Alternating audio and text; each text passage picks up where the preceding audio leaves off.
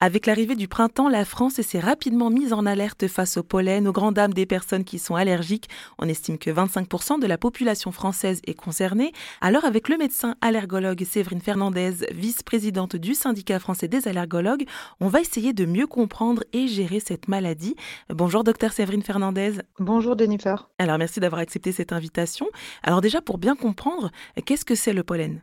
Alors, le pollen, en fait, c'est une particule de pollinisation d'une plante qui permet aux plantes de se développer, hein, de, pouvoir pulluler, qui permet d'avoir d'autres plantes à proximité. Hein. Après, c'est ce qui va permettre aussi de ressortir, de, donner les fleurs mmh dans des plantes. Donc, ça va dépendre si on parle des arbres, si on parle des graminées. Donc, mais en gros, pour simplifier, le pollen, c'est une particule d'une plante qui, pour nous, allergologues, est responsable euh, des euh, maladies euh, allergiques respiratoires qu'on retrouve très souvent dans les régions et qui est variable d'une région à l'autre. Est-ce qu'il y a des espèces d'arbres ou de fleurs hein, qui sont plus allergisantes que d'autres? Oui, alors en fait, il faut savoir que toutes les plantes ne sont pas allergisantes. Mmh. Pour créer de l'allergie, il faut quand même avoir une certaine catégorie de, pollen. Ça va dépendre de son poids moléculaire, ça va dépendre de sa configuration. Donc heureusement, on a des plantes qui sont non allergènes.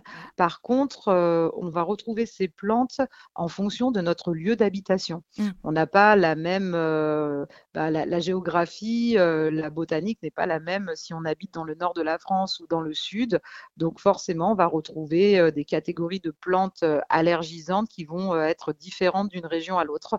Notamment, on retrouve plutôt, par exemple, ce qui est connu, le bouleau, mmh. l'arbre qui est avec le tronc tout blanc qu'on remarque facilement à partir de Lyon jusque dans le nord. On retrouve facilement cet arbre-là qui est très allergisant, qui pose énormément de problèmes. nous, dans le sud actuellement, puisque moi je, suis à La Ciotat, on va retrouver le pollen de cyprès, des arbres qu'on retrouve notamment pour faire les haies de jardin. Donc on va avoir une grosse difficulté dans le sud avec le pollen plutôt de cyprès. Après, on a aussi ce qui est très connu allergisant, l'ambroisie, l'armoise qui euh, euh, traverse la, France, on va dire. Normalement, s'arrêtait plutôt au-dessus euh, de Montélimar, mais maintenant qu'on retrouve dans ma région, on le retrouve dans ce qu'on appelle le parc de Lumini. C'est à Marseille, un, parc avec une faculté. Et dedans, dans ce parc, les botaniques ont retrouvé la présence d'ambroisie. Donc le problème, c'est qu'à la base, on avait quand même des choses qui étaient très délimitées, mais avec le réchauffement climatique, les changements environnementaux, on va voir un peu un flou on va retrouver des arbres nouveaux qui apparaissent, enfin des plantes dans d'autres régions où à la base il n'y en avait pas. Mmh et c'est ce mélange qui fait que ça rend de plus en plus difficile d'avoir une vraie cartographie des allergies et de pouvoir définir dans telle région on a telle allergie, dans l'autre on va avoir telle réaction. Et alors par rapport à ces allergies donc au, pollen, est-ce que vous pouvez nous, bah, nous dire, enfin nous rappeler les symptômes, qu'est-ce que ça peut nous causer sur nous oui, on va avoir ce qu'on appelle la marche de l'atopie. Je vais vous parler du symptôme le plus léger et on va aller vers le plus sévère. Le plus léger, ça va être ce qu'on appelait communément pour les graminées le rhume des foins. Mmh. On éternue en salve. En salve, ça veut dire plusieurs fois d'affilée. Ça peut se manifester comme ça une fois de temps en temps. Mmh. Donc là, c'est un grade très léger. On, peut prendre un antihistaminique ou faire des traitements locaux puis, il va y avoir une aggravation. On va avoir ce qu'on appelle la rhinoconjonctivite allergique. Donc, à l'association de la rhinite euh, avec les éternuements, le nez qui coule, on va avoir aussi les yeux qui vont devenir larmoyants, rouges, avec une sensation de grains de sable dans l'œil, donc qui, vont énormément gratter. Euh, donc là, on parle de la rhinoconjonctivite allergique. Puis, cette rhinoconjonctivite peut s'aggraver. On parle d'aggravation quand on commence à ressentir des gènes qui vont devenir invalidants dans le quotidien. Typiquement, euh, euh, une rhinoconjonctivite qui va euh, vous empêcher d'aller faire votre sport, qui va vous gêner dans le dans votre activité quotidienne, euh, on va commencer qui vont entraîner des troubles du sommeil parce que ça vous réveille la nuit, euh, parce que vous sentez le nez à la fois qui se bouge, qui éternue, qui gratte. Donc toutes ces sensations, ces sensations-là, pardon, vont entraîner une sévérité et euh, ce qui peut être le stade le plus important pour nous après allergologue, c'est d'en arriver au point où ça développe ensuite un asthme mmh. allergique. Donc là, il va y avoir une répercussion au niveau pulmonaire.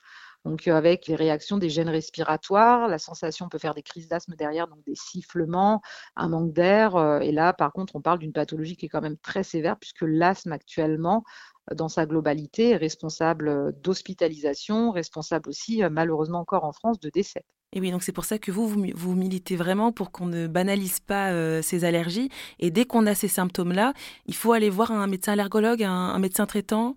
Alors, il ne faut pas banaliser les allergies. On sait que la population en 2050, c'est une personne sur deux qui sera allergique. Mmh. Ça, c'est des chiffres de l'OMS. Ce que je recommande, c'est que déjà en première ligne, vous avez votre médecin traitant. Votre médecin traitant, le médecin de famille, euh, fait très bien son travail. Il va pouvoir tout de suite poser le diagnostic euh, visuel parce qu'il va reconnaître les signes de la rhinite allergique et mettre en place les premiers traitements symptomatiques. Ce sont des traitements qui vont permettre de diminuer vos symptômes. Donc, euh, en prenant un des traitements locaux nasaux, où voilà, il va permettre euh, de calmer et donc de, passer les crises. Si ça devient quelque chose, on va dire, euh, de chronique, il y a une chronicité ou si votre médecin traitant repère des signes d'aggravation, il ne faut pas qu'il hésite à vous adresser à un allergologue pour pouvoir mettre en place les traitements euh, adaptés qui euh, ne sont pas disponibles par euh, les médecins traitants parce que pour avoir un traitement adapté, c'est ce que j'appelle la désensibilisation, enfin on appelle plutôt ça l'immunothérapie allergénique.